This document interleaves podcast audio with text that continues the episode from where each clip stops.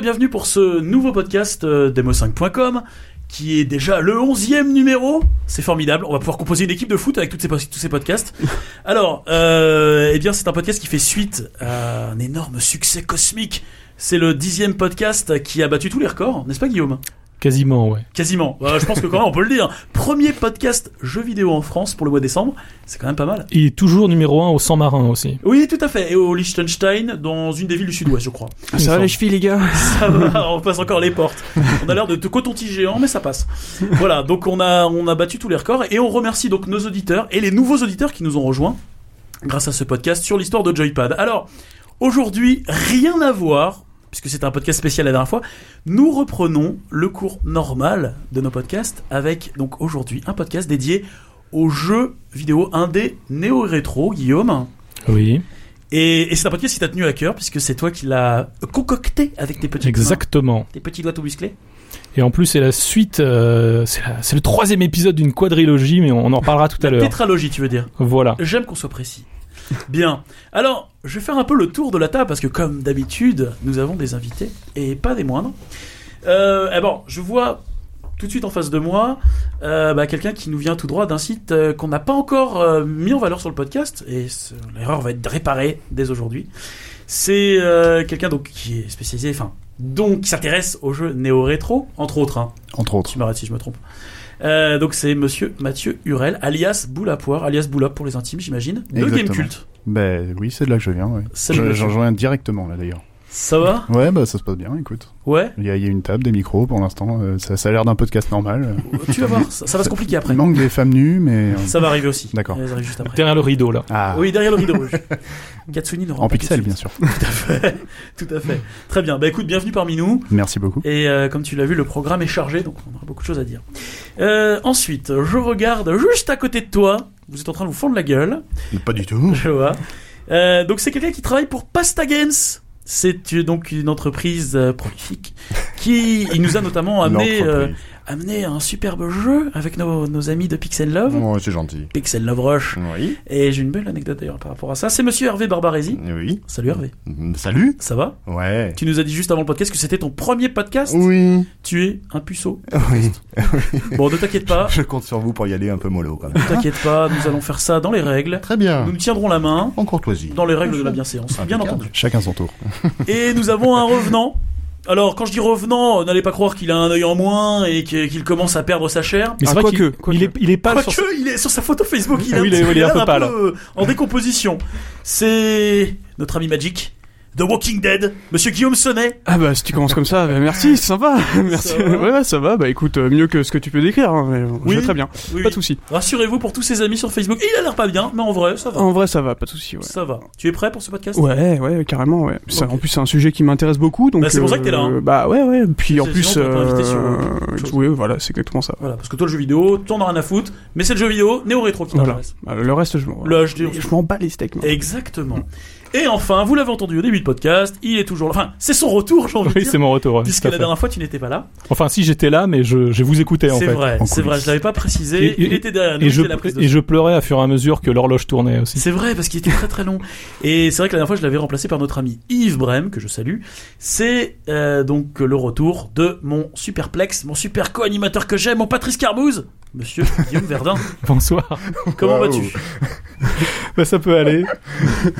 Mais j'ai hâte de rentrer dans le vif du sujet. ah, Je sais, parce que t'as beaucoup de choses à dire. Voilà. Euh, voilà, donc juste euh, un petit point euh, rapidement, Guillaume, le mag.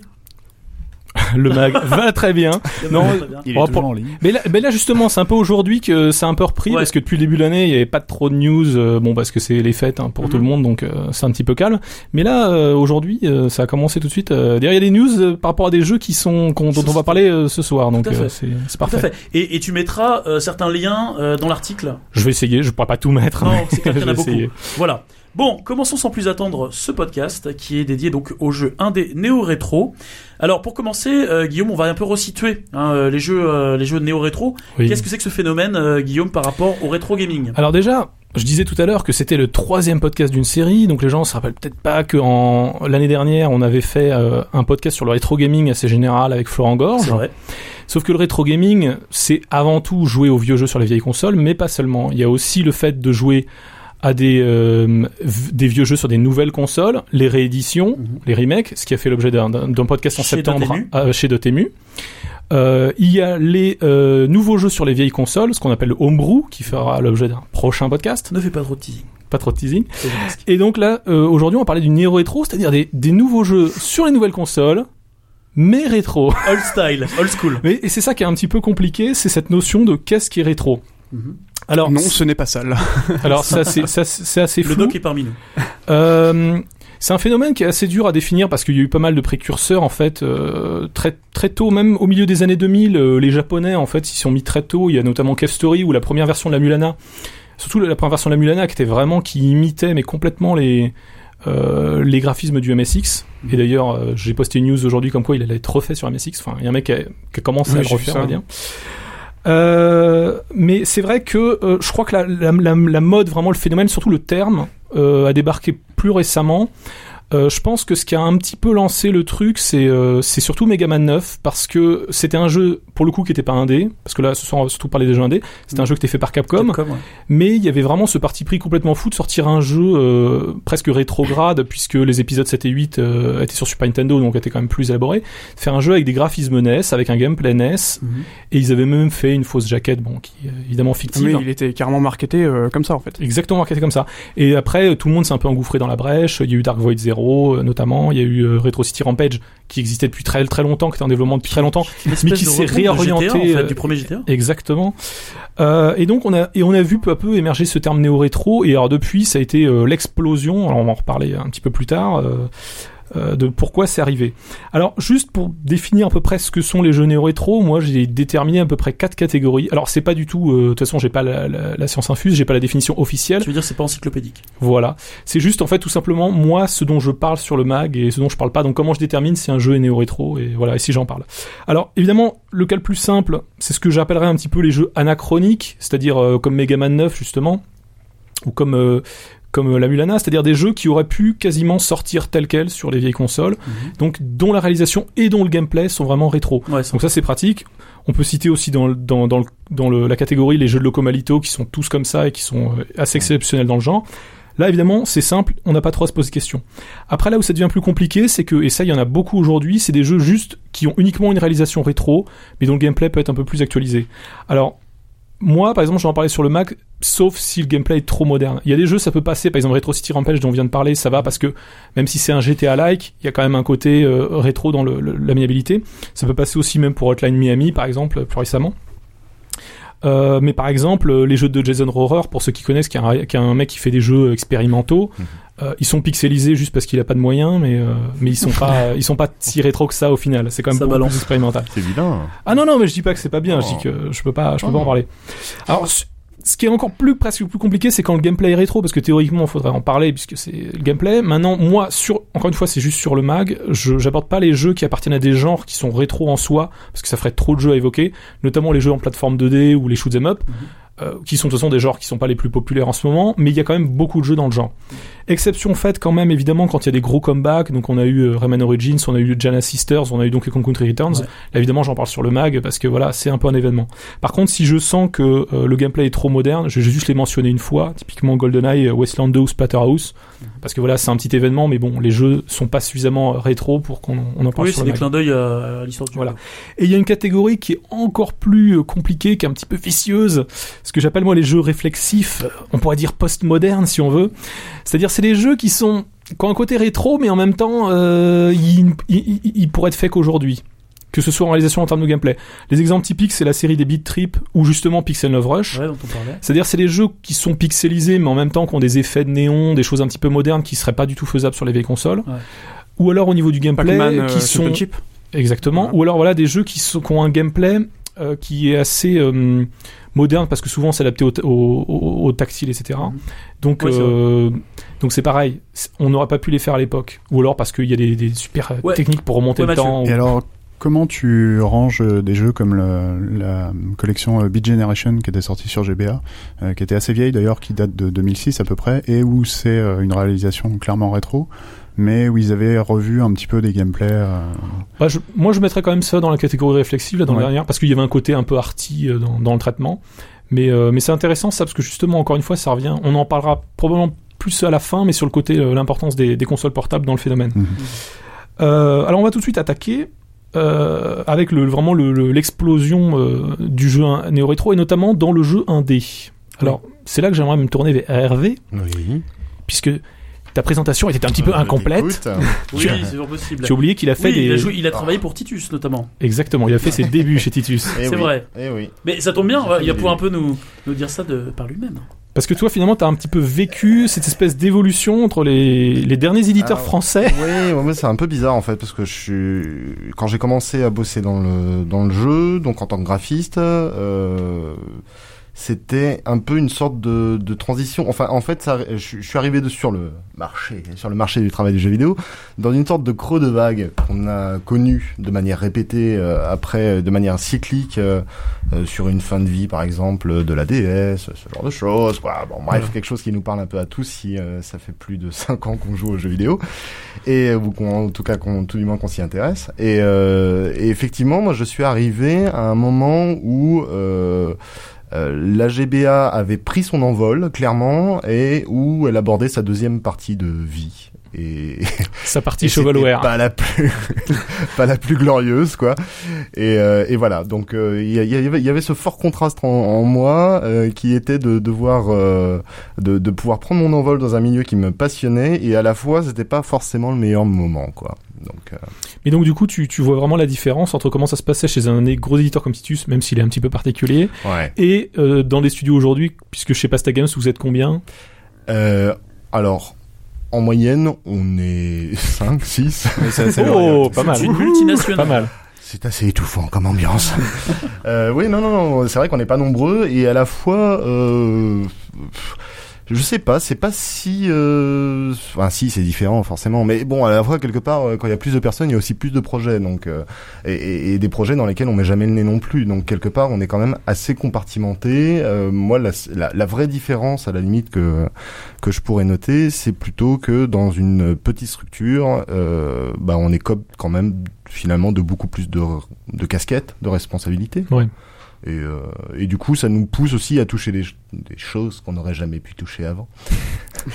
Dit comme ça, ça fait peur. Oui, ça Ouais, fait peur. hein. Oh, bah, désolé. Hein.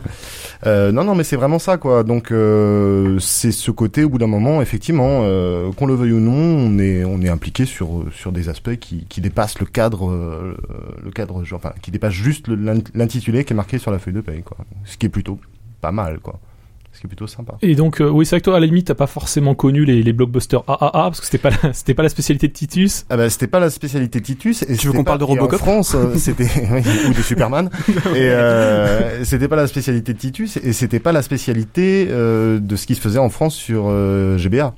Oui. Pas du tout quoi. C'était euh, à ce moment-là, c'était justement, c'était quand même vachement de l'argent facile quoi en théorie. Donc euh, euh, c'est vrai que ça j'ai pas vraiment connu non en fait. Pas vraiment. Euh, Mauvaise nouvelle, tu es arrivé trop tard. Ou trop tôt, je ne sais pas. Ah, Ouais, ouais. le jeu vidéo sera mieux demain. Mais parce que, euh, alors là, je vais me tourner vers Boula, parce que euh, c'est vrai qu'on nous parle beaucoup qu'avec la HD, il y a une explosion des budgets, etc., qu'il y a de plus en plus de petits studios. Donc, euh, enfin, toi, comment tu ressens ça au niveau de vraiment de l'évolution de, de l'industrie euh, Bah, si tu veux, moi quand j'ai commencé, en tout cas à bosser chez Gamecult, ça avait déjà attaqué depuis quelques années, euh, grâce euh, en partie au rétro gaming, parce que c'est quelque chose qui est venu euh, très vite, comme tu disais, du Japon, euh, où euh, il y avait euh, énormément de développeurs qui ont commencé à faire euh, soit au sein de grandes entreprises des jeux un peu néo-rétro, soit de leur côté par à la fois par manque de moyens ou par choix artistique. Ce, ce, ce genre de ce genre de réalisation. Euh, moi, je vois quand même qu'il y a un gros basculement euh, vers vers ce genre de jeu parce que euh, de toute façon, le marché est en train de se fragmenter complètement. Euh, Il y a des niches euh, de plus en plus niches. c'est c'est vraiment enfin, au, dé- au départ Ouais. c'était il y, y a des éditeurs maintenant qui vivent euh, comme euh, moi je pense à alors ils font assez peu de jeux néo rétro mais euh, Xseed euh, Ouais. qui est un éditeur. US et euh, qui disait clairement euh, dans une interview récemment, il disait on vit des miettes. Euh, c'est euh, les tous les tous les jeux que les autres veulent pas faire. Euh, nous on peut on peut on gagne pas grand chose dessus, mais euh, ça suffit pour nourrir euh, et pour faire travailler une petite équipe Et je pense que justement, bah, il y a, y a beaucoup de développeurs. on le voit encore cette année, il y a énormément de studios qui ont explosé et tout le monde essaye de se replacer, soit en fondant des studios, soit en allant dans des structures beaucoup plus petites. Euh, pour euh, pour essayer de retrouver la main aussi sur les projets parce que c'est un peu euh, c'est un peu le gros problème des jeux AA c'est ce que disait ce que disait Hervé c'est tellement compartimenté que des fois tu sais pas vraiment sur sur quoi tu travailles enfin tu vois pas le résultat de ton travail hmm. directement tu, tu, tu vois des jeux qui sont faits chez Ubisoft qui sont faits par six studios différents euh, sur Assassin's Creed. Et encore euh, ils comptent pas les euh, pour les petites prods. Oui pour les oui les petites prods Assassin's Creed hein. pas Assassin's Creed hein, bien sûr bien sûr il y a pris de zéro comme I Am Alive etc ouais tout à fait. Il y a, il y a plein de trucs qui sont et c'est comme ça qu'on se retrouve avec des génériques de fin de 20 minutes. C'est très dur des fois hein, parce vrai. il suffit qu'ils cachent des petits trucs des épilogues et puis t'es foutu ton, ton, test est foutu en l'air. C'est vrai que c'est de plus en plus long le générique. Bien vu euh, bah, je crois qu'on va tout de suite attaquer justement parce que tu parlais sur le, le choix du rétro. Euh, c'est vrai que avec ces petits développeurs qui finalement n'ont pas forcément les moyens de faire des, des blockbusters, euh, voilà, comment on dit, euh, photoréalistes, mhm. c'est vrai qu'on a vu un peu exploser cette, cette mode de faire des, du pixelisé. Mhm. Euh, et c'est vrai que la grosse question qu'on peut se poser, c'est voilà, est-ce que c'est un choix artistique ou est-ce que c'est un choix euh, purement euh, technique Est-ce qu'il n'y a pas aussi un côté opportuniste parce que c'est à la mode tout simplement Donc je sais pas quel est votre euh, ressenti à chacun. Non, je pense pas parce que je pense que c'est plutôt un choix artistique parce que de toute façon, même avec des petits budgets, tu peux tout de même te permettre d'avoir des d'avoir des rendus graphiques même assez importants. même si tu as le budget minimum dans ta boîte, même avec une petite équipe, tu peux toujours avoir des, des artistes qui peuvent te, qui peuvent te sortir quelque chose d'assez impressionnant, même pour des petits des petits projets je pense que c'est plutôt un choix artistique et c'est surtout parce que euh, parce que maintenant euh, c'est surtout maintenant le néo rétro c'est devenu un effet de mode euh, assez important dans la scène dans la scène indé. Et, et voilà ça a pris rapidement je trouve. C'est surtout par rapport à ça. Après bien sûr il peut y avoir des effets il peut y avoir surtout une je pense un petit côté je dirais pas flemme, mais pas, pas forcément l'envie euh, chez, chez certains, certains, développeurs ou petits studios de faire des grosses productions euh, malgré leur malgré leur envie. Euh, enfin voilà quoi, c'est juste, je pense c'est un choix artistique avant avant toute chose. Hmm, je sais pas ça, hein, parce que dans Game Dev Story, moi je peux te dire que au niveau des graphismes, ah bah ça joue vachement sur la vente des jeux. Ouais, mais tu sais aussi, il y a peut-être aussi une demande hein, par rapport au public, pas hmm. forcément. les gens ont pas envie forcément pour un jeu comme tu dis parles de tu parles de Game Story, les gens ont pas forcément envie de voir un jeu avec des détails, euh, détails de fou oui, sur un petit jeu de gestion. ce qui m'a marqué, bah, récemment, là, j'ai vu le test de, de Primordia, c'était sur Gamecult justement, euh, et euh, le testeur disait que en même temps, il, enfin, il aimait bien les graphismes qui sont, euh, enfin, moi, je trouve super beau. Hein, c'est mhm. vraiment pixel art. Bon, c'est des gros pixels. Ah oui, après le, pixel art peut être. Mais il disait que, hein. il disait quand même qu'il trouvait qu'il y avait un peu un, un comment dire, un potentiel gâché parce qu'il dit ah il a pu faire un truc en HD de malade mais honnêtement le mec mhm. qui a fait le jeu il l'a fait tout seul. Je sais pas s'il aurait pu faire des graphismes en bah, HD tout seul. À part, en scannant ses dessins mais il faut ouais mais ça aussi euh, ouais, enfin ça c'est c'est Dust et il y a il y a un jeu comme ça euh, tous les 5 ans quoi. C'est c'est un truc euh, c'est un travail de malade ouais mais là sur justement le piège il peut être il peut être là c'est que sur Dust par exemple tu prends l'exemple c'est que le mec il est tout seul. C'est pour ça que le jeu est pas il, effectivement artistiquement parlant il est magnifique. Mais en termes de gameplay en termes de jouabilité de durée de vie, euh, c'est pas ça parce que le, mec tout simplement, euh, il avait pas les moyens nécessaires pour pouvoir, il avait pas les moyens de ses ambitions en les moyens humains. Voilà, les moyens humains notamment parce que le mec il est pas un gesson, voilà, le mec il est, artiste à, la base quoi. Donc euh, donc voilà, je pense c'est aussi en termes de moyens. Bah, je, suis pas sûr que ce soit une question de moyens. C'est vraiment, euh, c'est vraiment un choix. Là, pour le coup, ouais, c'est, c'est son choix. Il avait décidé de faire son jeu tout seul. Euh, ah, pour toi, c'est un choix artistique. Ah, pour moi, c'est un, c'est un choix artistique clair parce que c'est, c'est un mec qui est animateur à la base. Ouais. Euh, il, il, avait prévu de faire un film d'animation à partir de ce truc-là. Finalement, il a changé en cours de route parce qu'il pensait qu'il y avait le potentiel pour faire un, un, jeu, un vrai jeu derrière. Mhm. ouais, mais par, ouais, mais par exemple, est-ce que tu penses que un jeu comme Dust aurait pu être largement, enfin, aurait pu être encore meilleur euh, qu'il ne l'est euh, si par exemple le mec il avait eu avec euh, avec lui il aurait eu un vrai game designer un vrai bah peut-être au niveau des, des, objectifs ou ce genre de choses, mais déjà je trouve que c'est très très abouti pour euh, pour un ah truc qu'il a, a, fait tout seul. Je, et puis euh, je pense que le jeu hmm. serait sorti plus vite, tout simplement. C'est un peu c'est un peu typiquement euh, ce oui, Moi, à titre personnel, je suis pas vraiment, euh, je suis pas convaincu de du côté qualité du produit proportionnel au nombre de personnes qui ont bossé dessus. Enfin, c'est clairement pas quelque chose qui peut se, je trouve, qui peut se constater de manière, de manière super évidente. Euh, je- effectivement, je trouve que ce type, il a fait un truc qui, clairement, à mon sens, hein, mais c'est comme ça que je le ressens, euh, que, que je l'ai reçu, euh, ça lui venait du cœur, quoi. Bah ouais. Ça paraît un peu niais, quoi, mais Non, il avait super envie de le faire au moins une fois dans sa vie. Mhm. Euh, clairement, il y a des, c'est- super casse-gueule. Hein, Ouais, mais tout ça. je suis d'accord, mais le mec, Et, il euh, a dû, au bout d'un moment, il a dû s'improviser sur des domaines Ah qu'il mais ça ne- c'est qu'il ne maîtrisait pas du ça tout. c'est une évidence. euh, Mais de toute façon, de manière générale, je pense que euh, dès l'instant qu'on se retrouve, on est quand même dans une, euh, une, une industrie du jeu vidéo qui fait que euh, l'individualité euh, est quand même euh, vachement noyée, vachement dissolue quoi. Donc c'est sûr que dès l'instant que le type se retrouve ou les types à trois ou quatre euh, se Mm. retrouvent euh, très concentrés sur un projet comme ça, euh, j'ai envie de dire qu'au bout d'un moment, c'est bon, c'est les gens qui sont prévenus, euh, tant mieux quoi. Après, bon, quand on n'est pas prévenu, c'est un peu dommage, mais euh, mais ça vient, ça, ça, ça, ça déboule avec ses qualités et clairement avec ses défauts. Et, puis.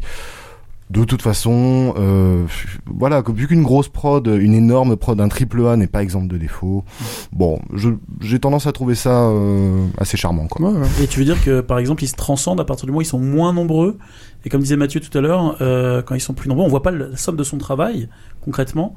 Et là tu veux dire ils se transcendent plus Euh, à partir du moment où ils sont moins nombreux. je pense qu'il y a un autre investissement, quoi. en fait. D'accord. Je pense qu'il y a un Il autre, y a un autre type investissement. Ouais, ouais, ouais, ouais. Euh, Surtout parce que les mecs ils ont vraiment envie, quoi. Je veux dire, euh, ouais, un, oui, oui. Bah, je veux dire, un, un game designer qui bosse chez EA pour faire un pour faire un Need for Speed ou un. Call of Duty, euh, le mec, ça se trouve, il a commencé dans son école à faire de à faire du à faire du graphisme, du coup, voilà, et il se retrouve sur un projet triple A, c'est pas son trip, et puis euh, Ouais, surtout que Voilà, ça a l'air ça a l'air bête, oui. mais il y a des développeurs indés, euh, c'est un hobby en fait de faire des jeux, donc euh, Ouais. faut vraiment qu'ils soient motivés. Ils ont un boulot. Voilà, donc euh, vu qu'ils sont pas payés pour faire leur jeu, faut qu'ils soient sacrément motivés pour Ouais, les c'est la finir. passion une Bah ouais. Puis il y en a qui, qui qui plaquent tout, quoi, carrément. hein. Mais, mais pour, pour se concentrer sur les graphismes, Hmm. mo- moi, comme Cliff Bleszinski. Ouais, peut-être. Ouais. je veux le revoir, mais c'est pas grave. Pour, pour se concentrer sur les graphismes, moi, moi, ça qu'à titre personnel, bon, je suis peut-être un cas particulier, mais c'est vrai qu'à la limite, moi, je suis quand même beaucoup plus sensible de manière générale au pixel art que, Ouais. euh, que au graphisme euh, entre guillemets fin, quoi. Enfin, Parce que tu aimes bien les choses carrées. Ça, doit, ça doit être ça, je sais pas. Ça doit être carré. C'est con, Non hein, mais j'aime mais- j'aime bien voir le pixel comme il y a des gens qui aiment bien voir le grain euh, sur Ah, la oui, pellicule au cinéma je sais pas enfin bref euh, donc il y a des gra- il y a des, hum, des des développeurs on sent que parfois c'est carrément des graphistes et euh, ils maîtrisent vraiment ça enfin je sais que enfin bon moi mes, mes chouchous habituels enfin le- les jeux de Locomalito ou même par exemple la Mulana euh, graphiquement je trouve que honnêtement la Mulana je trouve ça sublime honnêtement Euh, pour moi c'est le plus beau jeu jamais sorti Euh, j'exagère peut-être un peu mais t'emballes quasiment un peu, là. Oh, non mais je préfère ça 100 fois à euh, plein d'autres jeux euh, franchement Question de D'accord. sensibilité. Ah ouais Oui, on va encore une fois, c'est un goût. Lesquels un. Fatigant. Euh, mais mais c'est vrai que euh, voilà, j'avais noté quelques jeux. Je sais qu'il y en a quelques-uns qui m'ont marqué. euh, après, on va l'impression que je, je m'acharne sur lui, mais je sais que par exemple Fist Puncher, euh, ce qui est une espèce de beat'em up. Qui un... Rien que le nom vend du rêve. Non, mais le- c'est- un, un beat'em up qui joue sur le côté un peu, euh, tu sais, années 80 avec Mm. que des mecs moustachus. Donc, Oui, oui, oui. à la limite, je trouve ça C'est un peu rigolo. un hommage à Double Dragon, etc. Voilà, mais si tu veux, ils ont tellement joué le côté mauvais goût que, Bah ouais. que graphiquement, c'est juste moche, quoi. C'est, ouais. C'est-à-dire qu'on sent que les, on sent que les mecs qui ont, fait les jeux, à mon avis, sont pas vraiment des graphistes, en fait. C'est un peu. euh, Oui, c'est, c'est Double Dragon, mais version grossier un peu. Voilà. Enfin, grossier dans le sens euh, pas très bien fait. Pas- Mais avec le côté sens- interlope que voulait. euh, dans, le, dans le sens pas très poli, voilà. Ouais, voilà. avec le côté interlope des rues, avec les prostituées, les. Mais je sais pas, est-ce que vous, il y a des jeux, par exemple, euh, soi-disant, enfin rétro, que vous trouvez vraiment pas réussis ou qui vous du vraiment tout. abusés euh, graphiquement ou... Parce que des fois, vous avez l'impression que c'était vraiment de la flemme, quoi. ou- Bah, pff, moi je te dirais, il y a quand même un certain nombre de jeux, euh, quand tu vas sur le, le Xbox Live Arcade, euh, les Indie Games notamment, où Ah oui, euh, ouais. les, les jeux ont un style Ouais. rétro, Ouais, ouais. euh, mais euh, à la va-vite. Euh, Mais en fait, c'est surtout Ah oui. parce qu'ils suivent, C'est tous- ils suivent tous le même modèle, en fait. Ouais, voilà, c'est ça. Il y a, ils ont vu qu'il y avait euh, des, des trucs rétro qui marchaient un peu, alors ils essayent de faire des trucs euh, Bah, je pense que c'est- Mathieu. Pardon, à moindre frais, on va dire, euh, parce que c'est euh, soit des gens qui sont pas du tout graphistes et qui essayent de, de bricoler deux trois trucs et Ouais. de se rattraper sur euh, au niveau du gameplay, et encore, c'est c'est assez rare. C'est ça que le XNA, c'est un peu. Ou alors ils mettent ils mettent tout ce qu'ils ont sur la sur la pochette.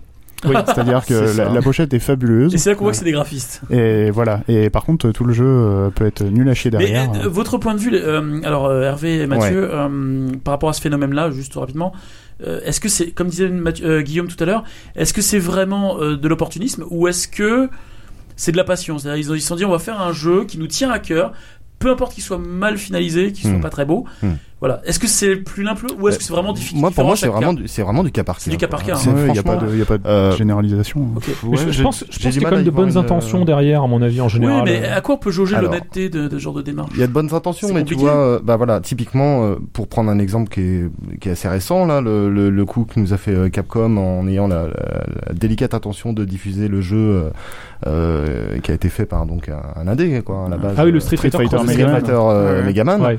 Euh, ça, c'est, c'est, je trouve que c'est un cas de figure qui est pour le coup assez nouveau, quoi, euh, qui est assez, euh, qui est assez intéressant. C'est-à-dire que voilà, t'as une grosse boîte, une énorme boîte qui laisse plus ou moins moisir consciemment une franchise qui leur a rapporté beaucoup de notoriété, euh, au risque de se mettre à dos une, une, une fanbase absolument euh, qui pousse des cris d'orfraie à chaque fois qu'on prononce le truc, euh, qui euh, qui récupère quand même le taf d'un passionné, quoi, clairement, qui, je pense, dans ses rêves les plus fous, je, je pense pas me tromper en disant qu'il espérait jamais être diffusé officiellement, quoi, de Ouais. toute façon. Donc euh, euh, ça, ça, je trouve que c'est un cas de figure super euh, super nouveau. Plus, euh, ça s'est fait, mais genre euh, sur un coup de fil, quoi.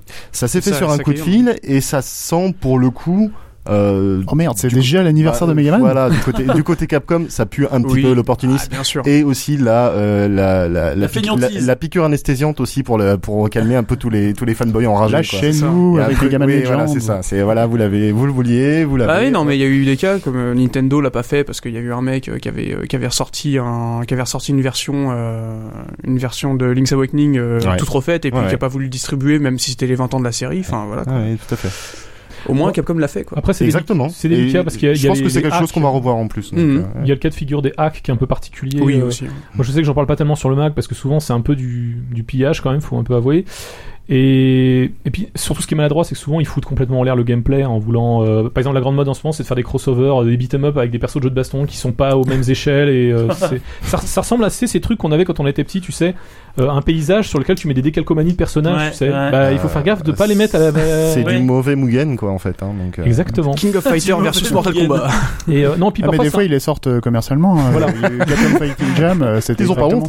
Mais Ah bah si, si tu veux, après, tu vois, là récemment, j'ai parlé, il y en a un, je trouvais ça bien, c'est un mec qui s'est, qui s'est galéré à faire un remake de, du Metroid Game Boy, mais avec les graphismes Ouais. de Metroid Zero Oui. Ça, je trouve ça bien. C'est le Project Après- AM2R, c'est ça? Voilà, c'est ça. Par contre, bon, le, mec, par exemple, qui veut, il y a un mec qui est en train de faire une version améliorée de Super Castlevania 4. Je- Présenté comme ça, ça fait légèrement prétentieux. Je veux veux pas être désobligeant, mais je connais pas la personne qui le fait, mais je trouve ça un peu bizarre. Mais bon, Sa version maximaliste. surtout qu'il change pas tellement, surtout qu'il change pas tellement les graphismes. En plus, c'est un petit peu le, c'est un petit peu identique. On a juste rajouté euh, une mitraillette et des glissades. Oui. c'est concentré sur la, les, les escaliers, quoi. Comment bien les monter, bien les descendre. Mais tu Voilà. sais, euh, je, je sais pas s'il m'écoute, mais j'ai une fois j'ai rencontré un, un, un espèce de, de game designer, un apprenti game designer, qui était très fier de lui parce que il, à, il crée plein de Ça jeux, commence mal. il était très prolifique. Et euh, son gros truc, c'était de reprendre des concepts et de les améliorer.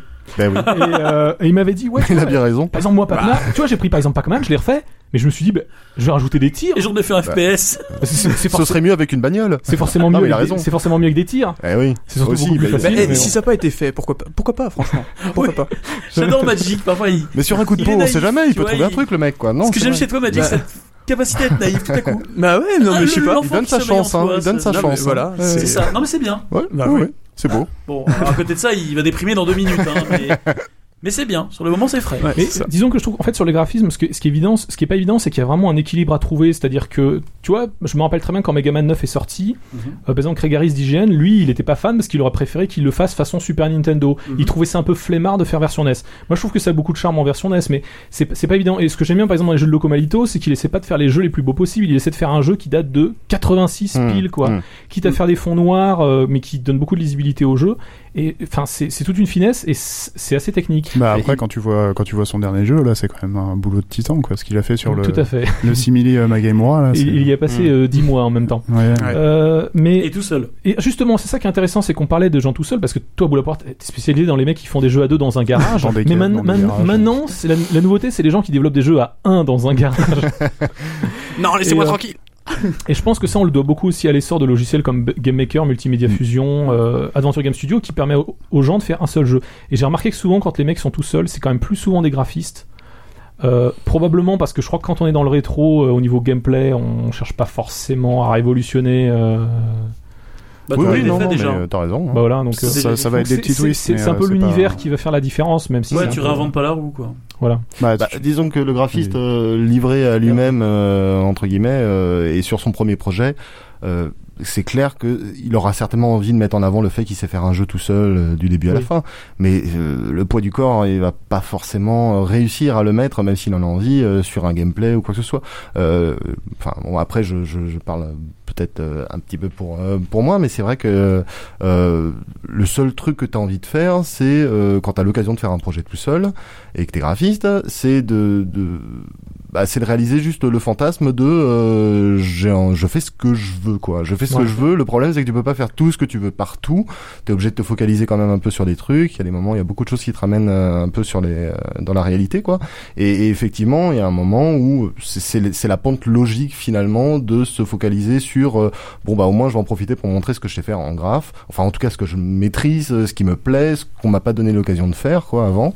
Et puis euh, quitte à ce que effectivement on assume complètement le fait que le game design le level design tous ces aspects qui sont euh, euh, qu'on découvre sur le tas soient euh, soient basiques quoi. Mais à la fois on est quand même il y a quand même très souvent, en plus dans les projets qu'on a pu qu'on a, qu'on a pu citer jusque là, il y a quand même très souvent aussi le fait de d'assumer de manière relativement humble un héritage en fait Ouais. euh, et, et des- un référentiel, un hommage, un socle de, de, de, de culture commune en fait de joueurs euh, qui excuse tout à fait que le jeu ne réinvente pas la roue après en termes de game design. euh. Mais il y a des il y a des jeux qui sont euh, distingués comme ça. Moi, je pensais euh, du côté euh, justement RPG Maker ou je sais plus si c'est Game Maker ou RPG Maker, mais To the Moon, Ouais. euh, qui Mhm. était sorti il y a pas très très longtemps, Ouais. enfin l'année dernière, Ouais. où euh, clairement, bah, tu vois que le, le mec a pas a pas voulu euh, ou n'a pas avait pas le niveau pour euh, ajouter des trucs de gameplay fou. Il a juste fait euh, des petits puzzles cons euh, derrière. Lui, ce Mhm. qui importait, Mhm. c'était l'écriture et euh, le style rétro parce que c'est quelque chose euh, à quoi il tenait. Euh, dans le même genre, euh, il y a eu une espèce de de Mother-like. euh, alors c'était Phantasma Blurpia, je sais plus exactement. Euh, c'était vraiment dans, dans, dans le style euh, dans le style Mother, mais moche.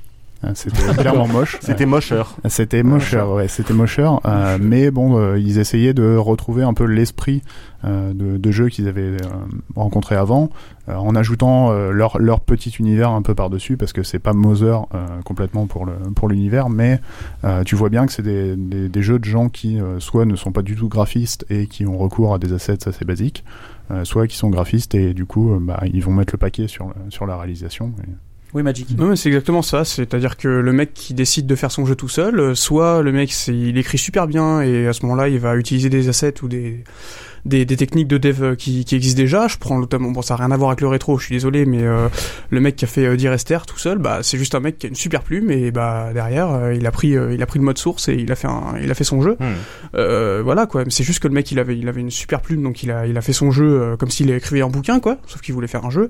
Et puis après, d'à côté, t'as les graphistes, après t'as les graphistes, après t'as les ingé qui font, qui a carrément des jeux qui sont sortis, notamment, je crois que sur PS Vita, je sais plus comment il s'appelle. Jason Mack, euh, Jason celui Mack. qui fait Soundshapes. C'est exactement, voilà, c'est Jason Mac qui a fait ça. Et euh, voilà, et le mec en fait c'était juste un passionné de musique et euh, il a pris, euh, il a, il a fait son trip tout seul, mais Mm. il a pas, il a pas, euh, il a utilisé des assets euh, que Sony lui a filé quoi. Il a pas, euh, il a pas inventé là. Je crois que c'est ça, oui effectivement. Jonathan. Mais c'est vrai que moi personnellement, euh, c'est marrant parce que autant pour les jeux modernes, euh, je suis pas très attaché à la réalisation graphique, enfin Mhm. surtout le côté technique. Mais c'est vrai que pour les jeux rétro, euh, je sais qu'à moment il y a un jeu, il y a un jeu qui est très populaire qui s'appelle Evil Quest, qui est sur le Xbox Live Arcade, je crois. Euh, et moi je le trouve vraiment vilain quoi. Je, ça, ça donne pas envie d'y jouer quoi. Je, c'est pour moi j'ai l'impression que c'est- en fait j'ai l'impression quand j'ai l'impression que je l'ai fait moi-même, ça me met mal à l'aise. Oui, alors. C'est pire peu bah alors ça. là, Mais c'est vrai qu'on du coup, ça touche vachement au sensible aussi et, euh, et à quelque chose de très subjectif, quoi. C'est-à-dire que euh, notre passif de joueur aussi s'est construit sur nos propres critères de ce qu'on trouve beau, ce qu'on trouve moche, euh, euh, à juste titre ou pas d'ailleurs, hein, parce que je veux dire. euh, Puis ça évolue aussi. hein. Et puis ça évolue, et puis on apprend à accepter des choses qui nous paraissaient abominables, et puis on apprend à jouer à des jeux qui sont marrons et violets, alors que ah c'est pas possible, marron Ouais. et violet. Bon bah voilà, c'est la vie est est faite de ça, hein. parce que le gameplay est sympa, que l'ambiance est cool, et que finalement c'est hyper homogène, et que Et, ça si la- addict. Et ça rend et ça rend addict, et voire même violent. Donc euh, oui, pourquoi oui, pas, comme pourquoi n'importe pas. quel jeu vidéo qui donne envie de mais, mais effectivement, ce n'est pas si le oui, bon là on si on cherche du beau universel finalement c'est vrai que là Oui, c'est oui, mort oui. quoi pour le coup. Ça c'est sûr. Ouais.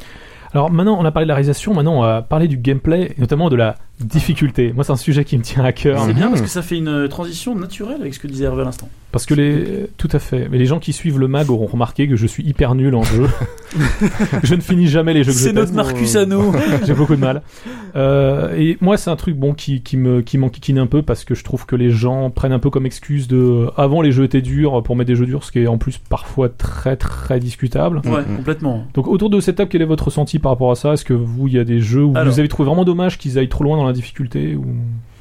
Hervé Bah, Et disons que si moi j'ai envie de dire que la difficulté quand ça sert le propos c'est pas un souci quoi. Maintenant quand c'est juste pour faire chier, euh, voilà. Ouais. Donc après c'est pareil, on a chacun nos critères aussi là-dessus. Hein. Euh, je pense quand même que la difficulté. Alors on se peut-être qu'on se retrouve dans une dans une obligation de rendre ce genre de jeu justement euh, qui qui clairement euh, font des font des clins d'œil super appuyés sur un gros passif, euh, euh, de prendre tout le package, à savoir euh, bah, les sprites qui clignotent, les machins et la difficulté. Paf. Sauf que bah pff, finalement, euh, je pense qu'après on a tous un peu évolué, qu'on a pour beaucoup euh, euh, passé la, la période où on pouvait se permettre de passer 5 mois avec le même jeu, tout ça quoi. Donc euh, et que maintenant il y a des sauvegardes. je veux dire, Ouais. c'est ça rend et, les choses plus compliquées. et au quoi. final, est-ce que c'est bien ça qu'on a retenu de ces jeux de, no- de notre jeunesse ou enfance? La difficulté, je veux dire. Euh, peut-être pas, mais en tout cas le le- L'expérience, le- l'immersion, plutôt. mais la satisfaction par contre d'avoir passé. un- Ouais, ça, oui. Tu vois, c'est ça le truc aussi. Oui, quoi. mais ça, c'est une composante. Ça n'est Oui. pas la seule. Non, c'est vrai. Non, Non, mais t'as mais raison. enfin, il y a des jeux clairement où c'est tu, tu retiens énormément ça. Vous vous dire, souvenez des Alpes dans Tortue Ninja? Oui, oui, C'est oui, il n'y a pas que ça, tu vois, les, les, les Ghouls and Ghosts, Ghost and Ah ouais, euh, c'est des, euh. c'est des jeux qui sont qui étaient ultra rigides, Ouais. Euh, même les Castlevania, hein, il suffit de les refaire aujourd'hui. Moi, c'est des, jeux que j'adore, mais euh, Mm. maintenant, quand je remets la main dessus, euh, bon, euh, il faut, faut être d'une nostalgie perverse pour vouloir refaire un jeu qu'il faut finir quand même deux fois Non, mais- à la base. Enfin, C'est clair. Magic. moi j'aime bien, mais je suis, je suis très maso, hein, enfin.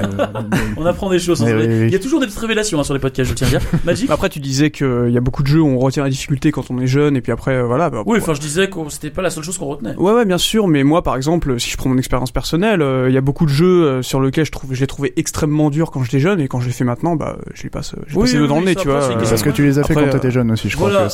il y a, il y a aussi ça, tu vois. Mais c'est, tu vois, j'ai pas du tout. moi, j'ai connu, le contraire, moi. hein. Des fois, des jeux. Ah alors ça, oui, oui. Et ça, c'est super frustrant. Parce que quand on est petit, on est patient, on peut recommencer 800 fois le même truc. on- Voilà. Et tu sais, en général, ce genre de choses, on le met, on le fait avec un plus jeune en disant, je vais te montrer ce que j'ai connu de ma jeunesse.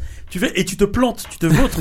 et le gosse se fout de ta gueule parce qu'il y a des, Mm. des skills, bah, naturellement. Parce que les gamins, ils naissent avec ça. Et du coup, ils te ridiculisent. Et voilà. Et après, ils perdent tout. Et tu Mais- te sens vieux. Non, mais et par ils exemple, sont vieux. Par exemple, tu vois, euh, Et tu en, déprimes. en 2012, j'ai eu une, une de mes grosses déceptions, c'était par exemple Mutant Muds, qui est, qui est très sympa au niveau du style visuel, mais qui est vraiment, franchement, trop dur. Il y a, pas euh, du tout trouvé. euh, Et Justement, tu parlais justement d'aspect visuel. euh, moi, je l'ai vraiment trouvé. euh, Autant j'aime bien le gameplay. alors non, c'est très bizarre. C'est que la première fois que j'ai vu, je fais, oh là non, c'est un peu inégal. C'est-à-dire qu'il y a des éléments de décor qui sont vraiment très Ouais, mais alors, crus, on va dire. justement, tu parlais de pixel art. Moi, je trouve là, c'est typiquement pour moi, c'est le pixel art raté, quoi. Enfin, parce que pour moi, il y a deux aplats de couleurs. Non, je suis, d'accord. Mais déjà, il marche mieux en relief déjà qu'en Ouais. en normal. Mais bon. Euh, mais ce que je veux dire, c'est que non, mais le jeu avait un, avait un certain charme. Mais c'est vrai qu'il était, enfin, c'était, c'était sadique. Quoi. Il y a des, des phases où tu, tu marches sur de la glace. Euh, T'as des ennemis qui tirent, qui sont en dehors de l'écran. Tu ne les vois pas. Tu ne peux pas leur tirer dessus. Eux, ils peuvent te tirer dessus. Euh, t'as euh, bon, le- tu peux flotter dans les airs euh, temporairement. L'Argol Gargoyles The Oui. Quest, jeu euh, facile comme chacun sait. Enfin bon. C'était vra- c'était vraiment horrible. Et ce qui est intéressant, c'est que là, j'ai découvert aujourd'hui que la version Wii U, ils vont rajouter des checkpoints partout parce qu'ils se sont rendus compte que à un moment donné, euh, qu- quand tu rates à la fin, parce que t'as pris ton temps pour passer les trucs et qu'en plus à la fin t'as plus de temps et euh, t'as time over, euh, c'est un peu dur. Quoi. Bah, déjà, ils ont dû se rendre compte aussi avec le nombre de personnes qui ont voulu choper les, les, les niveaux supplémentaires Bah ou oui. pas, et ils se sont bien rendus compte que. Je les ai débloqués, mais je, ne- je- je ne peux pas les faire. Et ils se sont rendus compte qu'il y a des gens qui n'avaient même pas pris la peine de les choper, même s'ils étaient gratos, parce que, euh, parce que voilà quoi. Ah bah de toute façon, il faut, il faut débloquer tous les, les upgrades pour accéder au niveau supplémentaire. Donc euh, voilà. C'est vrai que ce qui est, ce qui intéressant, c'est que les jeux aussi se sont faits de manière un petit peu différemment. Bon, euh, les exemples de jeux durs euh, néo-rétro qu'on cite souvent, c'est Super Meat Boy ou Beat Trip Runner. Enfin, euh, la série des Beat Trip de manière nous avons un super fan de Super Meat Boy ici, avec Magic. Voilà. Ouais. Et, et, et un Enfin, je moins- crois, il y a peut-être d'autres. et il y, il y a un, moins- il y a un moins fan en face de lui. Devinez qui c'est. On n'arrête pas d'en parler aussi, face à c'est bon. face. euh. Ouais, j'ai l'impression d'être à Roland euh, Garros. Non, ce qui est intéressant, c'est qu'on se rend compte que ce genre de jeux, ils sont durs, mais euh, ça fonctionne pas tout à fait comme les jeux d'autrefois. C'est-à-dire que souvent le restart est très rapide, et au final, on est presque parfois plus dans un jeu de rythme. Alors c'est flagrant pour. Tripreneur Hmm. que dans un jeu de plateforme. C'est-à-dire que c'est vraiment euh, appuyé au bon moment. euh, en- voilà, c'est on recommence En plein de fois jusqu'à ce qu'on ait le bon timing. Ah bah Runner c'est complètement ça. Enfin c'est surtout le- des limites de vie qui, a vraiment euh, changé, on va dire les platformers parce que euh, avant euh, avant tu pouvais commencer un jeu avec trois vies et tu l'avais jusqu'à la fin du jeu en plus de celles que tu pouvais trouver. Là c'était vraiment un mur de difficulté. à la fois à la fois choix de design et à la fois genre bon les mecs on on a envie bien de vous faire chier aussi euh, à- à- sur ce point-là. Euh, Super Meat Boy il, est- il a vraiment euh, démocratisé cette euh, ce, ce restart facile et surtout les vies infinies c'est vraiment Mm. ça. Hmm. parce que euh, ils ont préféré porter le challenge sur le time attack. Et ça c'est quelque chose qui euh, vient de plus en plus. Euh, on a tendance à voir euh, des jeux qui vont être euh, plus faciles à faire euh, à finir euh, sans en faire attention au temps et euh, derrière tu vas avoir soit euh, du time attack soit des objectifs annexes Euh, Mm. même euh, quand, quand on voit les jeux maintenant euh, même que fait Nintendo hein, c'est pas sans en, en allant au-delà du néo rétro il y a beaucoup de Mario qui euh, basent leur, leur véritable difficulté pour ceux qui veulent faire le, les Exactement. achievements. Speedrun. Ouais. Ouais, c'est c'est du speedrun. euh, L'abolition des limites de vie, ça fait un peu Mais alors-. Ouais, c'est un peu ça. ouais. Mais ce que je trouve particulièrement bien fait dans Beat Tripreneur, c'est vraiment le fait que dès que tu meurs, tu redémarres immédiatement et, Ouais, et parce alors- que ça t'encourage à continuer, c'est-à-dire qu'il faut presque Ouais. faire l'effort de mettre la pause pour euh, quitter. Mais alors non, moi, moi c'est totalement le contraire. C'est-à-dire que moi, si tu comparais, euh, enfin, si je faisais le comparo entre euh, Super Meat Boy et Peter Preneur, déjà, c'est pas vraiment la même expérience. Ah non, mais surtout, en fait, je me suis, enfin, en tant que joueur, enfin, quand j'y ai joué, je, me retrouvais vachement plus euh, euh, frustré avec Beat Tripreneur euh, quand t'arrives à la fin du niveau et que tu te fais avoir, euh, Oui. tu te fais, tu te fais avoir alors que t'as passé, euh,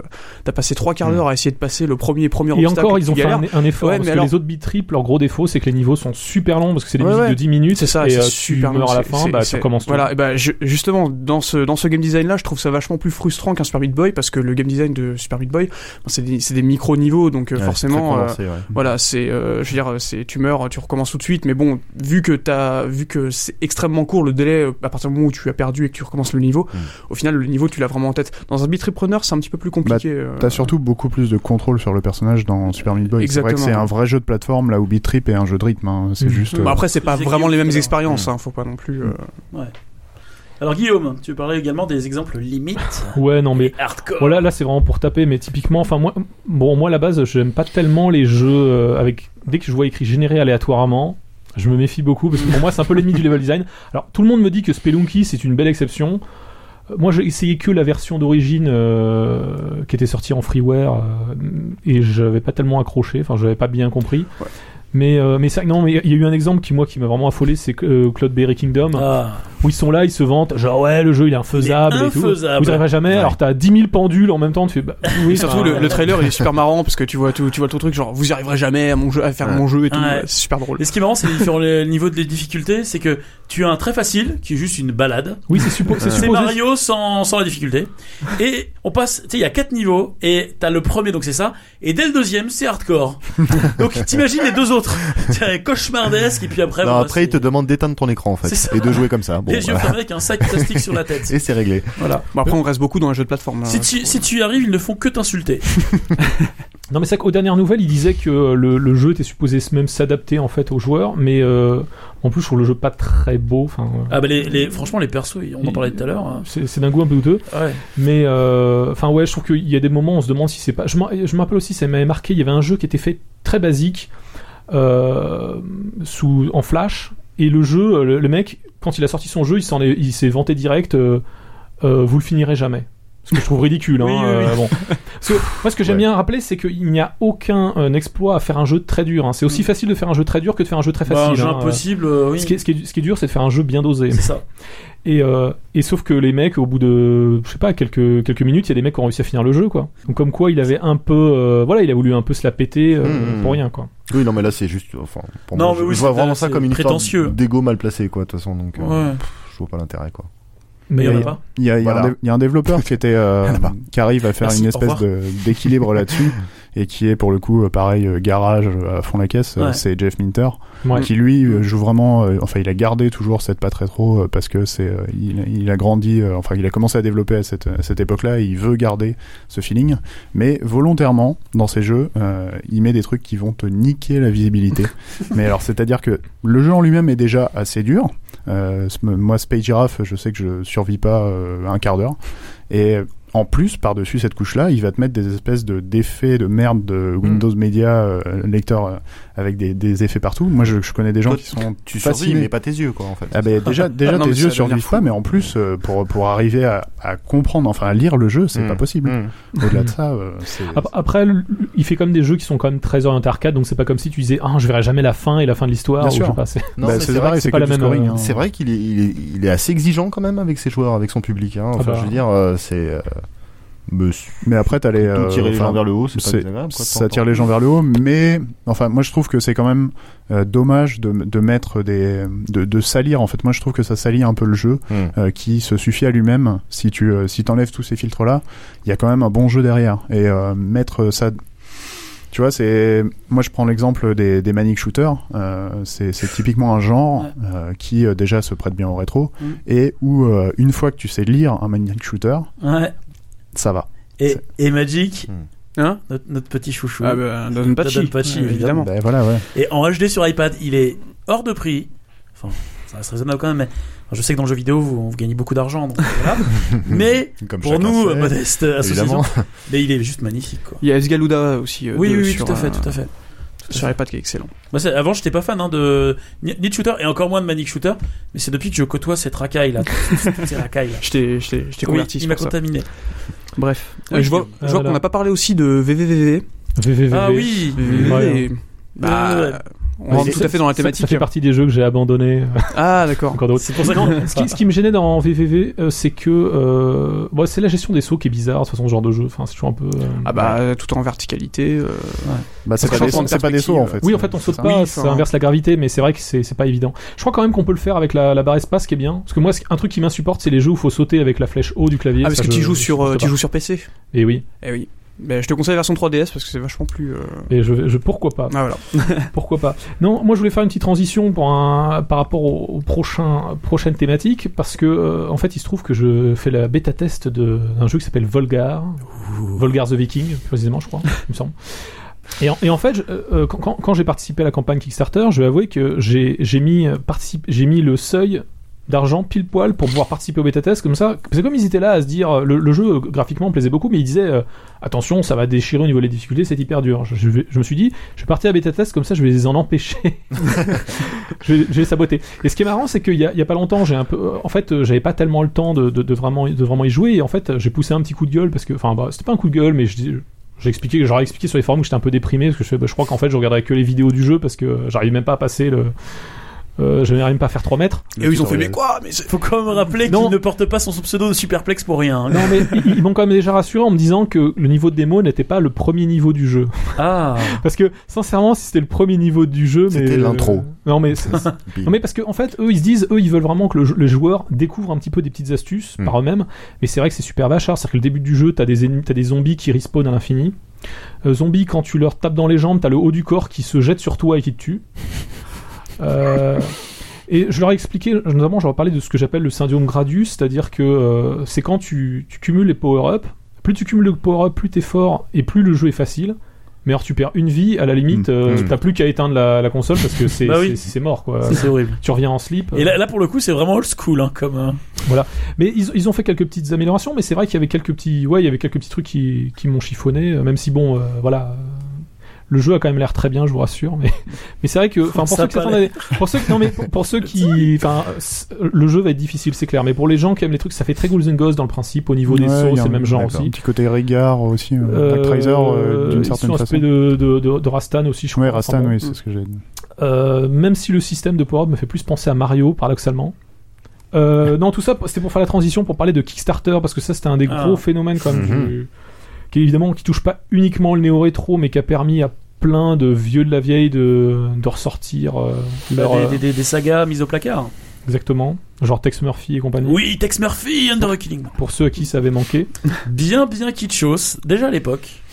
Donc, est-ce que parmi vous, il y en a qui, euh, a- qui, qui pensaient que Kickstarter va permettre justement à certains projets néo-rétro de, de, de sortir euh, Bah, c'est un peu déjà le cas, non?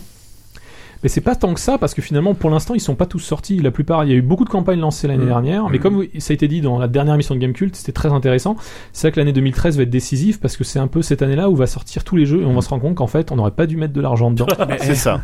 Bah, c'était un peu le, le- le postulat de base de, de Kickstarter, c'est-à-dire que de toute façon, euh, enfin, c'est comme un major company. Enfin, les, les gens qui mettent de l'argent prennent de toute façon un risque. Sauf que sur Euh, Major, ils arnaquent les gens. Comme Voilà, c'est l'article là, du c'est- point là, c'est- semaine. là, c'est autre chose. Mais euh, oui, à partir du moment où tu donnes ton, ton argent dans un projet, euh, tu, tu es toi-même, euh, tu, fais- tu fais un boulot d'éditeur. Magic, tu veux dire que Jean-Jacques. Goldman a deux fils? Eh oui. D'accord, En fait, ils ont monté chacun une boîte. c'est bien, exactement. c'est. Non, mais ce qui est, ce qui est amusant, c'est qu'on a, on a eu quelques accidents, parce que évidemment, euh, Ouais. les gens se disent voilà, je peux financer mon jeu moi-même, mais en même temps, euh, voilà, ça demande quand même un certain professionnalisme. On a eu deux exemples néo-rétro. euh, presque qui sont assez intéressants. Mhm. Il y a le cas de Star Command à l'opposé qui est pas tout à fait néo-rétro, mais qui a des graphismes un peu euh, qui, qui fait penser à Game Dev Story, qui était un jeu un Ouais. petit peu à la Star Trek. Euh, C'était un, une des, un des premiers euh, pas échecs parce que la campagne Kickstarter a réussi. Ah non, c'est euh, pas un échec, c'est l'inverse même. c'était c'était une affaire classique, c'est-à-dire qu'ils n'avaient pas demandé assez d'argent.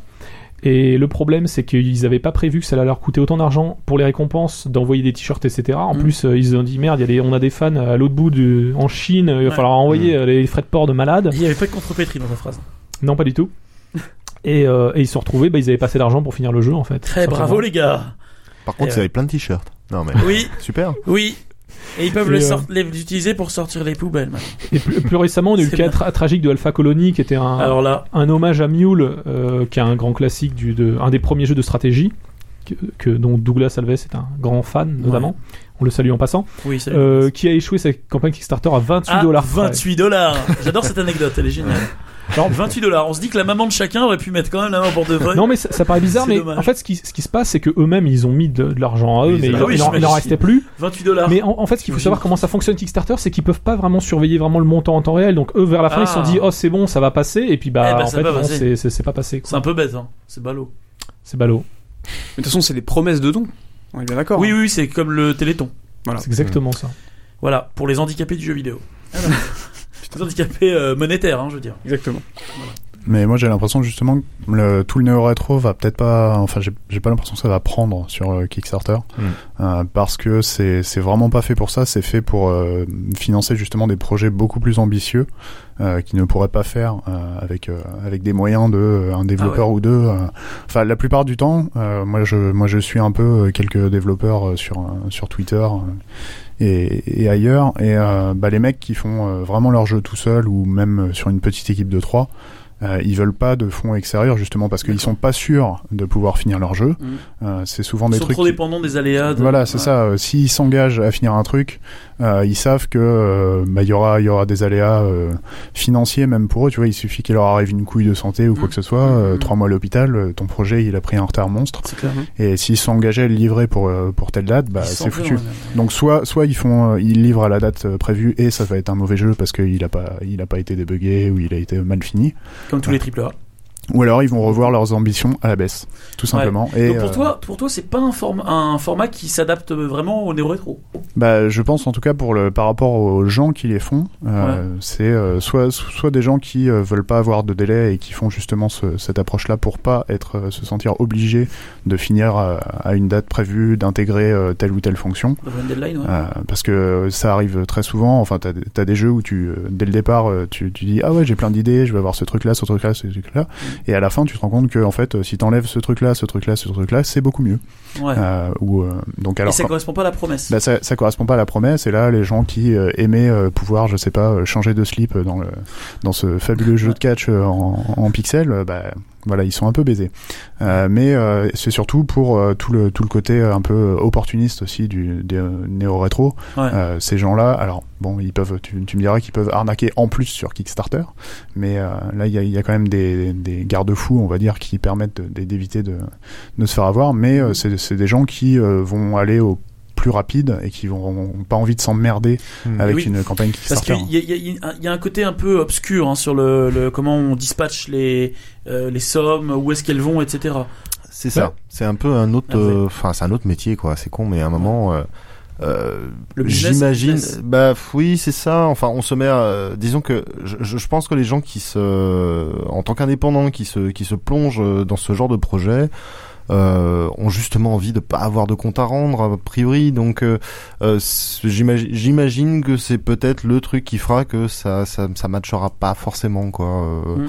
euh, c'est peut-être une question de tempérament et tout ça mais euh, oui, et puis effectivement indépendants. et- et- et- voilà, évidemment, quoi, quand on se retrouve à, à- avoir l'opportunité de, de, de partir dans sa propre, dans sa production et euh, et, et que c'est un truc qu'on traîne depuis pas mal de temps. euh, après le coup des t-shirts et des making of, quoi, sérieux, c'est, enfin, c'est tellement annexe, quoi. Ça fait Mm. partie d'un plaisir global. Hein, c'est la cerise sur le gâteau, quoi. Mm, mm, mm. Et Mais ça peut après. et ça peut vraiment faire kiffer en plus, hein, de, Ouais. de- ce petit trip de j'ai sorti ma, ma Faire un peu tiens, de promo. voilà, c'est ça. J'ai fait des stickers, des machins, des bidules. C'est, c'est, ça peut être vraiment très, très sympa aussi. Mais disons que pff, ça, ça coule pas de source, quoi. Donc, Non, puis euh, faire participer les, par exemple, il y en a beaucoup qui font participer les, les, les tout simplement les joueurs, enfin les donateurs peuvent euh, donner leur euh, leur retour, bah, comme je l'ai fait, fait ouais. moi. fait. Et euh, c'est vrai que je crois qu'il y en a qui doivent se rendre compte au bout d'un moment que les que les joueurs sont sont pas forcément moins casse-couilles que les patrons de studios, les patrons de, de gros éditeurs. Mathieu? Ben, moi, ce que, ce que je vois, en fait, le, le seul intérêt euh, de, de Kickstarter et compagnie pour euh, le- les petits devs,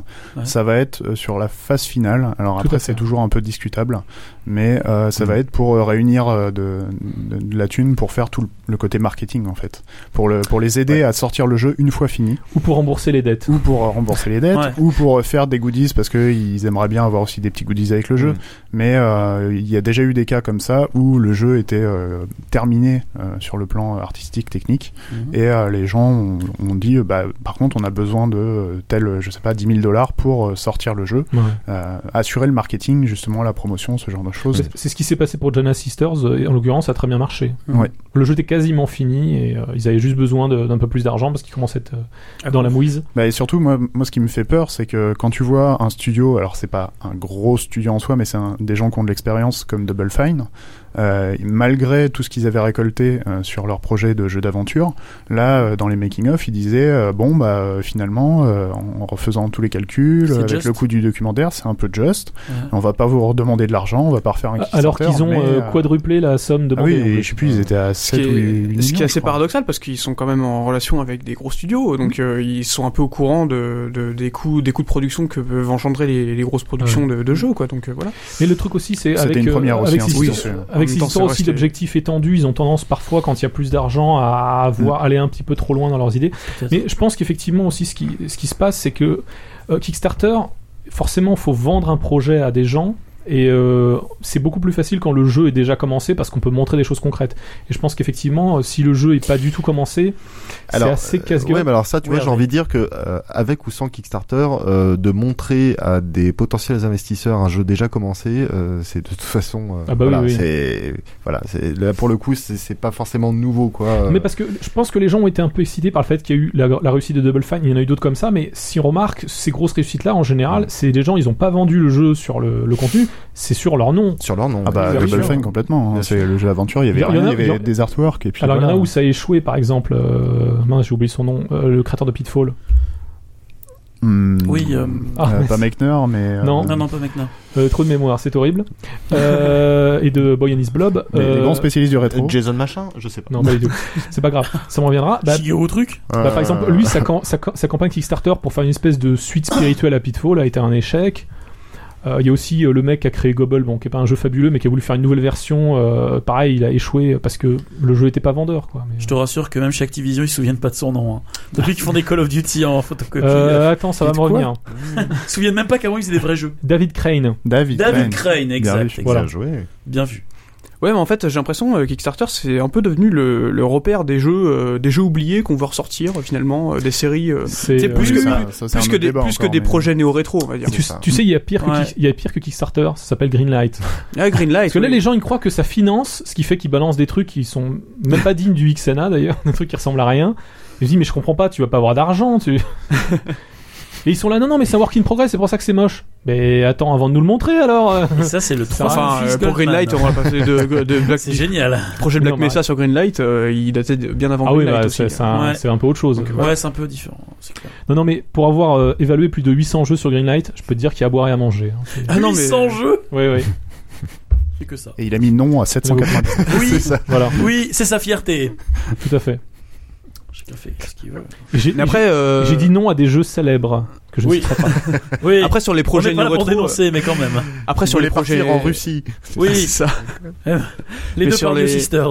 sur les projets néo-rétro, on reste euh, globalement, en tout cas, euh, si je- enfin de ce que j'ai remarqué, en tout cas sur que ce soit sur Greenlight ou sur Kickstarter, c'est beaucoup beaucoup euh, par genre, euh, c'est beaucoup beaucoup du jeu de plateforme, je trouve. C'est vrai. Hein. On s'arrête, euh, on s'arrête beaucoup sur le jeu de plateforme, Ouais. alors que Ah, c'est vrai que le, le- le rétro, c'était que ça.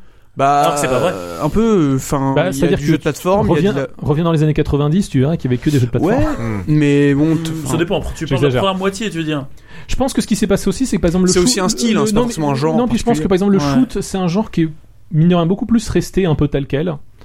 Bah Donc oui. les, gens ont pas forcément l'impression de faire un retour en arrière quand ils font un shoot. Par contre, Bah le jeu de plateforme, Ouais, c'est autant vraiment un jeu de un truc plateforme, emblématique de, de- Oui, mais de autant un jeu de plateforme, tu peux le faire évoluer avec euh, diverses, div- diverses euh, techniques. euh, voilà, euh, autant un jeu de shoot, ça restera un jeu de shoot. Bah là, il y a quoi un- qu'il arrive. Il y a un sont en 3D exemple assez récent euh, qui a été fait par le- les mecs de Scott Pilgrim. Ouais. Euh, ils bossent sur euh, Mercenary Kings, qui est une Ouais. espèce de Metal Slug euh, entièrement customisable au niveau des armes. Ah ouais. Euh, et c'est pareil, ils ont, euh, ils ont, ils ont bien atteint leur, leur objectif et ils avaient, fi- ils avaient fixé euh, plein d'autres trucs derrière. Euh, ils ont plus ou moins réussi à débloquer ces, ces fonctions et en fait, euh, ils se sont rendus compte que euh, les, les- les fonctions pour lesquelles il fallait payer le plus, euh, c'était euh, parfois des fonctions euh, très importantes Ouais, pour, voilà. pour le jeu et du coup, bon, ils vont quand même les mettre, mais même si euh, Mais, mais ça, c'est ça, c'est un peu ridicule. Par exemple, a- bon, c'est pas un jeu néo-rétro, c'est plutôt du homebrew parce que c'est sur Dreamcast, même si bon, c'est une console quand même assez- relativement récente. mais euh, le fameux Redux euh, Dark Matters là, qui, qui est en train d'être fait par des, des mecs, euh, qui, enfin par le, le studio Ucast, qui sont en fait des mecs de C'est un jeu de shoot, de non? l'ANG Dev Team, tout à fait. Oui, c'était ça. Oui, ils font quasiment que ça de toute Oui. Mais euh, ce, qui, ce qui est terrible, c'est que hum, ils ont échoué de peu à un, un objectif qui était de mettre un mode de, notamment deux joueurs. Donc on sait qu'on n'aura pas de mode de joueur a priori. Par contre, il devait y avoir une nouvelle planète en plus et ils la, ils la mettent quand même. Euh, sauf que le jeu il a été repoussé, il devait sortir euh, là en fin d'année dernière et il est repoussé limite à la fin de l'année prochaine. Donc euh, on se dit euh, et en plus ils ont lancé le développement d'un autre jeu, enfin par une, une autre de leur équipe. Alors apparemment ils sont très nombreux au point d'avoir plusieurs équipes. Je sais pas, c'est un peu Il curieux. y a deux mais- équipes de 1 à chaque fois. Mais effectivement, quand on voit comme Deux des jeux- garages. quand, quand, quand on voit dans ce milieu-là comme des jeux comme Retro City Rampage euh, ont mis euh, ou la Mulana ont été repoussés un million de fois et tout. Ouais, mais en même temps, les mecs euh, ça peuvent. fait- ça fait Ouais, peur, quoi. Mais d'un côté, les mecs peuvent se le permettre aussi, quoi. Oui, voilà, Ils ils, ont ont pas, pas des de- impératifs avec un, un, un mec derrière qui Ouais, enfin, après, ça la fout mal parce que voilà, sur les forums, ça gueule et tout. Mais C'est bon, clair. euh, Bah, diras. typiquement, Volgar, il est supposé sortir en février. euh, moi personnellement, j'y crois pas, mais bon. Et comme dirait le grand penseur, tu le sais très bien, les gamers, on s'en bat les steaks. Voilà.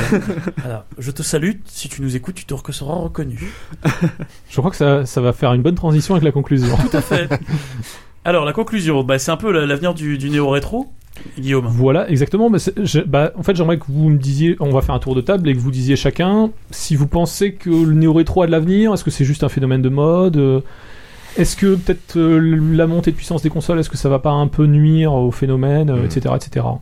On va Alors, Magic. commencer par Magic. Bah, euh, Commençons par les plus jeunes. Non, pas forcément parce que je trouve que la scène néo-rétro, en tout cas, elle peut, elle peut, en termes de support, tu me disais euh, peut-être que la peur des, nouvel- des nouvelles consoles, machin, parce que ce sera, euh, évidemment, on repart à zéro sur une nouvelle génération, donc euh, des, des projets plus importants là, parce qu'on attend. Je pense que c'est surtout la fin de cette génération qui a un peu accéléré tout ce- le, le développement des, des jeux néo-rétro, parce que euh, les petits studios se sont formés, tout ça. Là, on arrive sur une nouvelle génération, mais je pense surtout que, en fait, c'est la multiplication des supports qui va euh, sauvegarder un peu cette, cet effet de, de mode du néo-rétro. Euh, je pense notamment au téléphone portable, dont Ouais. bon, après il y a, il y a un nombre incalculable de jeux néo-rétro sur les euh, Et oui. Sur les- sur les sur les portables, pour- avec plus ou moins de réussite, on va Hélas dire. pour moi, euh, mais- voilà, parce que ouais, évidemment. Donc euh, non, non, je pense, je pense que ça en est qu'à ses débuts, en tout cas. Euh, mais ça va, ça va être un, ça va être quelque chose qui va, qui va durer en fait. Vraiment, je pense que c'est quelque chose qui va durer. Et justement, grâce à cette multiplication des supports, on pense, à, je pense à Ouya qui va arriver, euh, GameStick, toutes les, Mhm. toutes les consoles Android qui vont un peu faciliter le développement de Ça ce genre être un de beau bordel cette Et, ouïa. euh, par contre, là où je flippe un peu, en tout cas, la, la crainte qu'on peut avoir, c'est que euh, il y a des succès euh, assez importants euh, sur en termes de en termes enfin sur sur les jeux néo rétro et que au final après euh, bah, le succès le succès aidant ça devienne des plus gros studios et qu'au final bah, ils, se, ils fassent un peu la même chose que les autres. C'est un peu le c'est un peu la, la crainte. Après euh, après je pense que de toute façon les développeurs de jeux néo rétro ont de toute façon la le, ont de toute façon c'est des gens de toute façon passionnés qui euh, qui développent un peu de leur côté et qu'ils se, soucient, ils se soucient, soucient pas de ce genre de détails, genre je veux le sortir quand mon jeu. Mm. C'est euh, c'est un peu un peu fait comme ça. C'est vrai que le, le développement des, euh, des, des smartphones a vachement développé ça, même chez les gens qui n'étaient pas gamers. Typiquement les jeux type Tetris ou les jeux de course euh, qui euh, qui sont faits en pixel art, euh, je pas qui jouent rapidement entre deux. Exactement, exactement. Bah, c'est des, game, des gameplays simples qui sont adaptés au support. Exactement. Mais après, est-ce qu'on sort pas du sujet néo rétro parce que les mecs euh, Non, mais finalement, euh, euh, bah, c'est la casualisation du néo-rétro, c'est ce que tu dis. Super sujet. Alors non, mais, c'est- non, mais c'est vrai que. Ce sera le prochain on en, podcast. on en parlera dans 10 ans, je crois. Dans 10 ans. Rendez-vous dans 10 ans. Je sais pas si les podcasts sont encore là. Euh, mais en tout cas, je sais même pas si MO5.com sera encore là. Euh, non, mais en tout cas, Oh, non, ce que je veux dire. L'association de préservation qui ne sera plus là, mais qu'est-ce que c'est Mais non, on est éternel. Moi, je pense aussi que c'est parce que c'est vachement, enfin, pour beaucoup de personnes, c'est assez rassurant, mais c'est rassurant pas forcément parce que finalement, euh, après tout ce qu'on a pu dire tout à l'heure de sur le côté euh, le jeu rétro super dur, tout ça machin, et qui pourrait faire flipper, hein, et qui faisait ça- flipper à l'époque beaucoup de personnes facile qui n'ont pas adhéré. Là, c'est assez rassurant et à la fois, euh, je pense que c'est aussi par euh, pas par rejet, mais en tout cas par défaut par rapport aussi à à des à des prods actuels. Ouais, qui font vachement flipper quoi. Enfin la 3D euh, super riche, euh, l'analogique, tout ça, ça fait quand même quelques années qu'il y a beaucoup de gens qui sont réfractaires quoi, tout simplement. Complètement. Hmm. Et, euh, Et c'est voilà, là où on voit ça, ça, ça brise cette barrière comme ils euh, avaient arrêté le- sociétale euh, entre Ouais. les genres qui sont pas du tout des geeks, Ouais, ouais, ça, ouais. et même des sexes, puisqu'il y, y a plein de nanas qui jouent, C'est ça. Et comme, comme ils avaient arrêté le jeu, et même le des, jeu vidéo des, à la NES, comme ils avaient arrêté le jeu vidéo à la NES, bah là tout d'un coup ils retrouvent. euh, En fait, ça brise Mais tout. voilà. Bah, ça dans un tout, monde hein, les, où les tout va de la vite, société, euh, les voilà, âges, les sexes. On en arrive là, mais c'est surtout parce qu'il y a des gens qui ont pas envie euh, de, de se lancer dans euh, dans des dans des gros jeux triple A euh, Ouais, qui, font, complètement. qui font flipper avec euh, 40 milliards de boutons. Et euh, le temps voilà. aussi accessoirement. Et, et le temps, mais surtout c'est surtout ouais que tu disais. jouer dans le métro, c'est C'est Oui, oui. surtout et en fait je remarque je remarque c'est surtout parce que je disais que c'est un effet un effet de mode c'est surtout parce que je remarque que il y a beaucoup de gens qui ont beaucoup joué dans, les années- dans les années 80 notamment à la NES beaucoup de jeux de plateforme euh, que l'on retrouve maintenant Mm. dans les types, types, types néo rétro et que bah ils retrouvent un peu ce gameplay là sur les sur les portables sur les La devices simplicité du gameplay. euh, la simplicité du gameplay et il y a des gens qui ne peuvent pas aller au-delà en fait Ouais. Qui, tout simplement c'est ils ont commencé disais, hein, ils ont chaque- commencé Chaque nouvelle génération de consoles, plein de boutons de plus. exactement Et, euh, et ça leur rappelle, par exemple, la NES, deux boutons, c'était cool. Après, c'est pas forcément vrai. euh, Après, je parle de simplification, mais il y a beaucoup de gens, par exemple, qui ont joué, euh, qui ont joué à. Je, je regardais justement le JK Live sur euh, Fallout 2, euh, qui m'a, qui m'a bien fait marrer parce que moi aussi, j'ai, fait- enfin, j'ai fait, j'ai exactement les mêmes réactions de Boulap euh, que, euh, euh, que que, Trunks.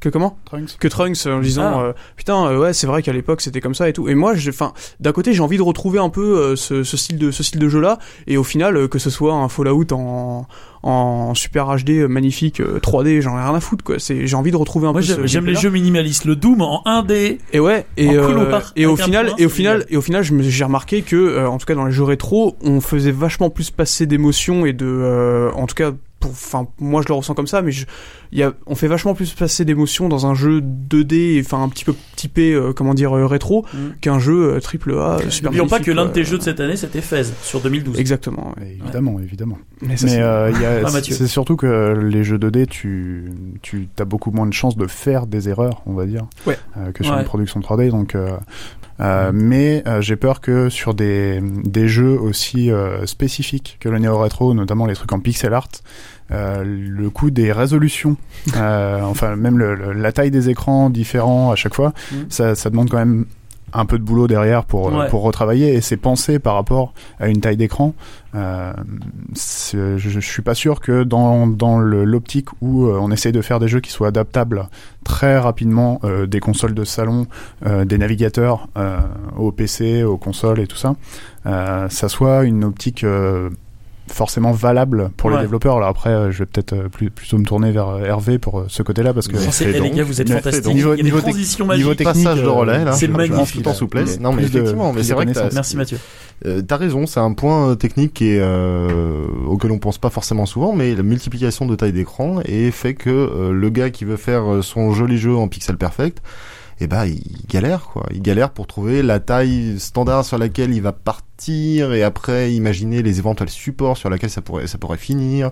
Donc euh, euh, bah pff, moi j'avoue que c'est un problème que j'ai rencontré plusieurs fois déjà, de me dire bon bah je veux faire du gros pixel, mais je veux faire du gros pixel comment? Parce que je veux pas faire du gros pixel qui va devenir sur certains formats euh, un pixel sur deux rectangulaire, etc. Parce qu'après c'est un, un, un, truc quand même de, de maniaco-dépressif hein, quand même de faire du pixel. Donc euh, euh, bah ouais, ça c'est vrai que c'est un truc qui est, qui est un peu casse-pied. Et puis euh, et puis au-delà de ça, de manière plus globale sur le sur ce que ça peut devenir, sur ce que ça va devenir, moi j'avoue qu'il y a un autre truc aussi qui me euh, qui m'interpelle, c'est que finalement euh, ces gros clins d'œil appuyés sur euh, sur notre enfance de gamer et tout ça machin, ça ne vaut que parce qu'on fait partie de ces générations-là Ouais. qui ont connu quoi. Ah. Alors je dis pas je dis pas que quand Ils on vont est se né- retrouver bien emmerdés, les mecs qui jouent à PES. hein. Y, y voilà, je dis pas que quand on est né après, on peut pas apprécier, hein, oui, heureusement. il y en a, il y en a même qui font un peu semblant Oui, de connaître euh, pour être dans le coup, mais bon. Mais, mais pour le coup, euh, il y a un moment où il y a des chances pour que dans quelques générations, Ouais. les pixels, ça intéresse peut-être un peu moins ou qu'on y trouve peut-être moins de charme. Et à ce moment-là, on fera de la référence à quoi? De la PS1 Je veux Alors, dire, Ah non, mais mais je veux dire, c'est- non, ça va du être, Geopoly. Non, mais Hervé, du Hervé, Geopoly avec du clipping, avec des routes qui apparaissent au fur et à mesure. Mais pourquoi Yeah. pas? Attention Hervé, hein, parce qu'il y a quand même le phénomène un peu mode euh, du, du, du, du, du, euh, du pixel art, tout ce qui est pixel, dans les, dans, on va dire les strates un peu bobo. Oui. Et euh, parce que c'est cool. Ça se voit dans Enfin, les rues de Paris aussi. Voilà, Oui, on voit des Space Invaders, etc. Ouais. Et c'est des gens qui connaissent pas forcément, qui ont pas les références Non, tout à fait. des jeux, et ils trouvent juste ça cool. Alors Ouais. je sais pas pour quelle raison, hein, mais euh, enfin leur raison à eux. hein, je Après, c'est au-delà du que jeu ça vidéo, fait partie d'un oui. package Ouais. de trucs cool, quoi. je C'est pas forcément Ouais, c'est comme les jeux non plus. Oui, voilà. Mais bon voilà, mais après c'est pour ça que le côté le phénomène de mode, bon de toute façon une mode que, en, en Oui, soi bon, de ça base, passe. euh, ouais. Mais euh, finalement euh, peut-être que ça reviendra à la mode, mais toutes les modes. Là où je disais aussi, Ouais, euh, on va, je voudrais revenir encore sur la multiplication des supports, c'est qui dit multiplication des supports dit aussi marché de niche. Parce que plus tu Ah oui, Oui, bien sûr. Typiquement, voilà. C'est ce qu'on a Donc- dit au début, on est déjà là-dedans. de Donc, donc on ne peut pas, si on, si on prend cette considération, on peut pas dire forcément que le néo-rétro, euh, ça a une, Une portée de une, ouf. euh, pas une portée de ouf, mais je veux dire, ça pourrait pas euh, péricliter sur, euh, Non mais de toute façon c'est oui c'est déjà un, un marché de niche. hein, donc, euh, Bah oui, on fait, enfin clairement, il est pas question déjà à la base de faire de l'argent avec du jeu vidéo, ça- Ex- ça reste oui. un peu délicat. Donc avec du jeu néo rétro, c'est, ouais. mettre? C'est- c'est, compliqué. Ah là là, ouais. Bon bah Magic, Mais après, est-ce c'est qu'ils pas le but, quoi. Magic Ouais. on se mettra pas à créer notre boîte tout de suite. alors. tout à fait. On fera un TPS, t'inquiète pas. Faut faire autre chose à côté. Hein. Voilà. Non, mais sur les supports, ce qui est vachement intéressant, c'est que moi, en, recherchant un petit peu euh, les, les premiers jeux néo-rétro, donc on revient assez vite aux consoles portables, parce qu'effectivement, la GBA, c'est vrai que l'avantage des consoles portables, c'est que comme pour euh, pouvoir euh, être pas trop chères, elles ont toujours été euh, à peu près deux générations en retard par rapport aux consoles de salon. Ouais. Euh, ça a toujours été l'occasion de faire du rétro gaming. Donc euh, sur GBA, il y a eu beaucoup de portages Super Nintendo, sur DS des portages Nintendo C'est vrai. 64, etc. Et ce qui est intéressant, c'est que euh, je sais que voilà un des, un des premiers jeux un peu néo-rétro, euh, en, enfin pas forcément les premiers, mais euh, qui, s'est fait un peu connaître, qui était surtout édité par un vrai éditeur, c'était Contra 4, Hmm. qui avait été fait par WayForward, euh, qui était vraiment une suite des contrats et qui ressemblait vraiment à un épisode ancien.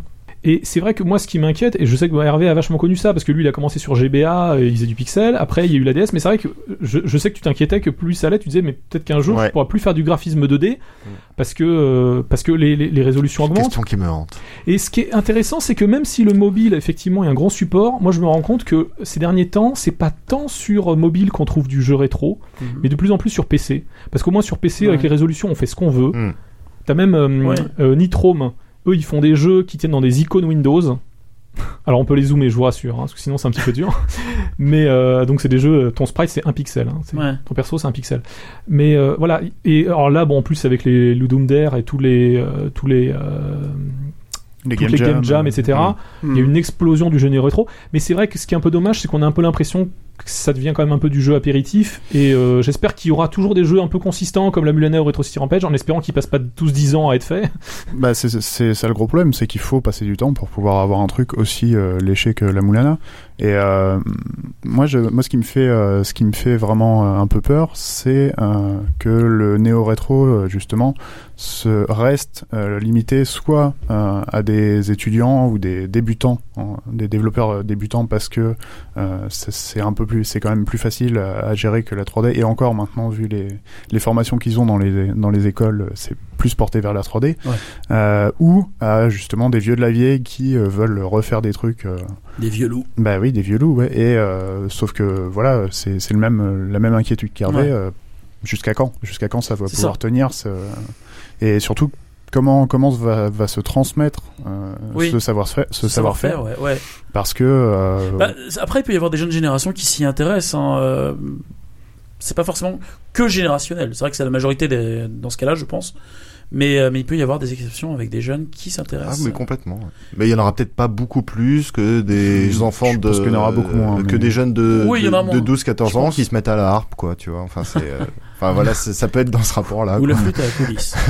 D'accord. Euh, Hervé, je profite juste de, de, de, de ta petite conclusion euh, pour te remercier pour Pixel Love Rush, puisque tous les matins, Ouais, et faire un point avec l'assaut, c'est que tous les matins, un Game Story, puisque j'étais euh, démonstrateur sur ouais, Game ouais, Story, tous les matins avec euh, mon camarade que je salue, Anthony Avila, qui est de temps en temps avec nous, euh, on se faisait des scores Ah. sur Pixel Love Ah, Rush. bah, ça me fait plaisir. Sur la- c'est fait la pour ça pour le coup. Oui, sur la case, ouais. et on faisait ça tous les matins, parce qu'elle était la démo à la boutique. Ah bah ouais. On squattait. Super. Ouais, c'est cool. Voilà. Donc, ça va faire plaisir à l'équipe. alors. J'en profite, hein, je, je, je- je Merci beaucoup. Voilà. qu'est-ce que c'est que ces fleurs Oh, merci les hortensias, j'adore. Bien. Bah écoutez, euh, je vous remercie pour ces, euh, ces, ces conclusions, ces anecdotes. Merci. Euh, merci de votre présence à tous. Euh, eh bien écoutez, je vous donne rendez-vous le mois prochain avec un podcast riche en surprises. Et vous verrez, on vous en réserve quand même pas mal. Voilà, je vous remercie et je vous dis à la prochaine. Ciao ciao. Ciao. Salut. Salut.